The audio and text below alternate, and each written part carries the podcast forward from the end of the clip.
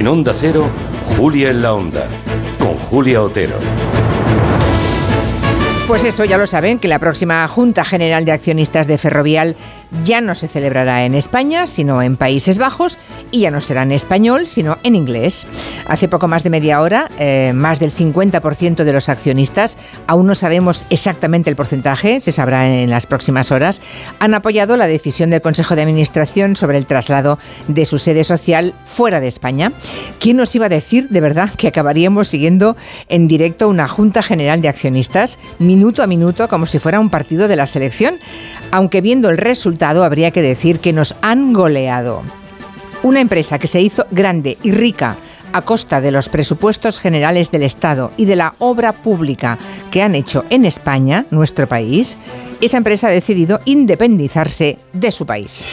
Vamos a analizar el desenlace de esta historia, cómo se ha ido gestando durante las últimas semanas con el enfrentamiento entre la junta directiva de la, empresa, gobierno y oposición. El presidente Rafael del Pino ha empezado su intervención defendiendo el traslado y negando que se deba a motivos fiscales. Lástima que no pueda explicar cuáles son entonces. ¿Qué conclusiones podemos sacar de este caso? Ferrovial, desde luego, es libre de irse. Otra cosa es que sea leal, decente y patriótico hacerlo. ¿Por qué se ha politizado este tema?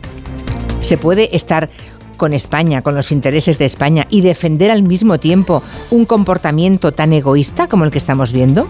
Nos lo preguntaremos con Carolina Vescanza, Javier Gallego y Elisa Beni.